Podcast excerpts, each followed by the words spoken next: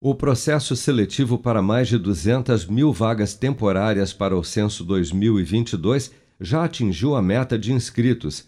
A informação foi divulgada pelo IBGE nesta segunda-feira.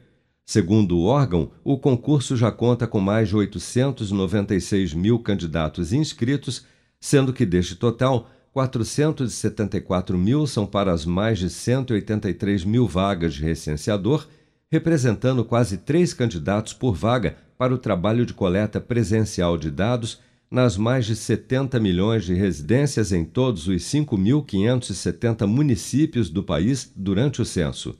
Para o coordenador de recursos humanos do IBGE, Bruno Malheiros, a seleção é uma oportunidade principalmente para quem está ingressando no mercado de trabalho.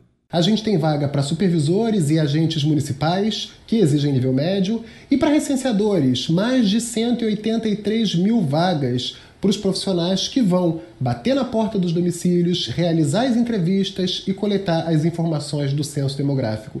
Essa é uma excelente oportunidade para você que está buscando uma renda agora em 2022 e para você que também está entrando no mercado de trabalho, tendo a possibilidade de ganhar novos conhecimentos, adquirir novas experiências e ter aí o IBGE para colocar no seu currículo.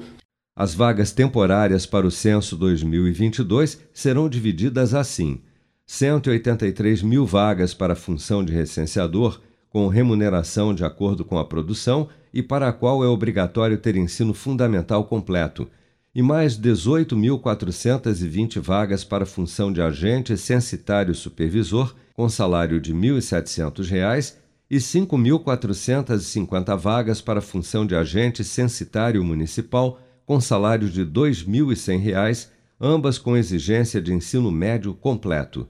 As provas serão realizadas de forma presencial no dia 10 de abril e o resultado será divulgado no dia 6 de maio.